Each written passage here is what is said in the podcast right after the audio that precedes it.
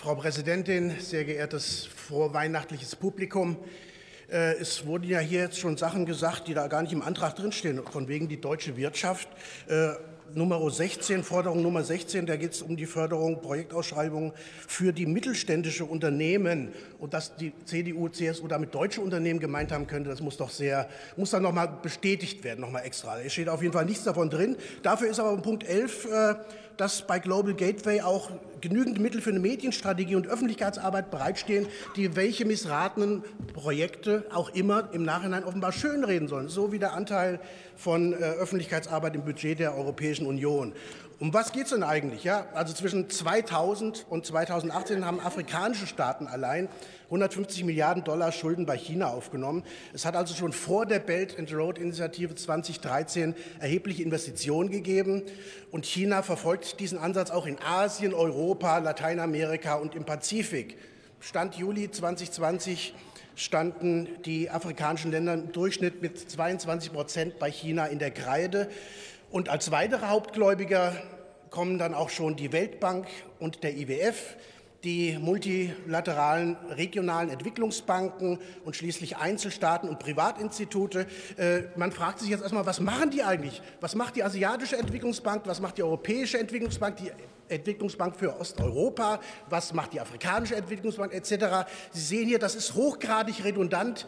Welcher Praktikanten Brainstorm hat dieses Papier gezeugt. Es ist eine einzige Redundanz. Es gibt die Gelder, es gibt die Initiativen anderer Leute, es gibt aber Dutzende eigene Institutionen, auch im EU-Rahmen, auch im internationalsten Rahmen. Wieso machen Sie den deutschen Einfluss nicht in diesen Gremien von Weltbank über IWF, Entwicklungsbanken geltend? Vielleicht sogar so, dass auch deutsche Unternehmen, sogar mittelständische Unternehmen was davon haben. Da ist nichts darin zu finden bei Ihnen.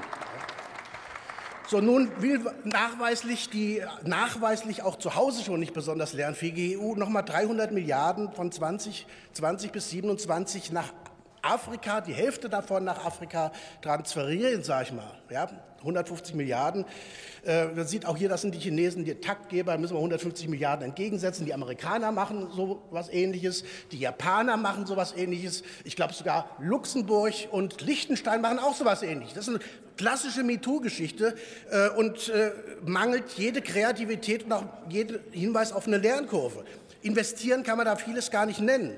Es ist eher eine zusätzliche Fehlinvestitionsrampe, zusätzlich zu allem UNO-Gemache und rund um den Dauerbrenner Entwicklungshilfe, Klimareligion, Pariser Übereinkommen und untaugliche erneuerbare Rettungsprojekte. Beispiel, die Schwierigkeiten, die eine Regierung oder Bevölkerung in Sri Lanka hat, hat diesen nicht, weil Chinesen dort den Hafenbau erfolgreich betreiben, sozusagen im altenglischen Stil mit 99 Jahren Pachtzeit und Kreditbesicherung etc., sondern Schwierigkeiten hat Sri Lanka, weil es unter anderem auf Brüsseler Spitzenberatung gesetzt hat ja, und seine Landwirtschaft und Energiepolitik auf Klima- und Ökodogmatik umstellte mit der Folge von Ertragseinbrüchen und Ernährungskrise und stets gesteigerter erneuerbarer Verschuldungsproblematik. Der Suizidhegemonial macht EU, aber will sich der, die will sich zum Global Player aufspielen mit dieser MeToo-Politik bei Dingen, die sie nicht mal regional schaffen. Ein Global Popanz nenne ich das doch eher.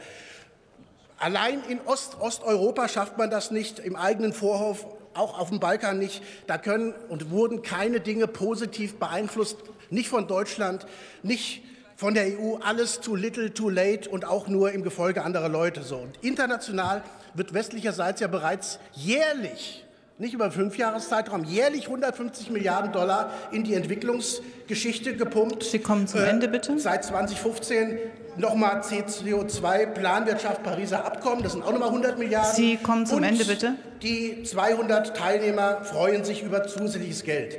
So, und vor diesem Hintergrund, Herr Kollege, ich komme zum Ende. Ihre Redezeit war bereits keine abgelaufen. weiteren Geldschleudervehikel mehr her, sondern Sie Herr müssen Kollege, auf das, was bereits da ist, zurückgreifen. Ihre Streichen Sie die Mittel, Redezeit ordnen Sie ein und ich wünsche ist allen eine vorweihnachtliche Umkehr gewesen. und guten Start ins neue Herr Kollege, Jahr. Mit neuer Ihre Redezeit ist äh, Danke, bereits seit längerer. Zeit abgelaufen. Danke, ich muss Ihnen sonst, muss Ihnen sonst das Mikrofon komplett abstellen und bitte Sie jetzt das Pult zu verlassen. Ich bitte Sie, das Pult zu verlassen, Herr Kollege.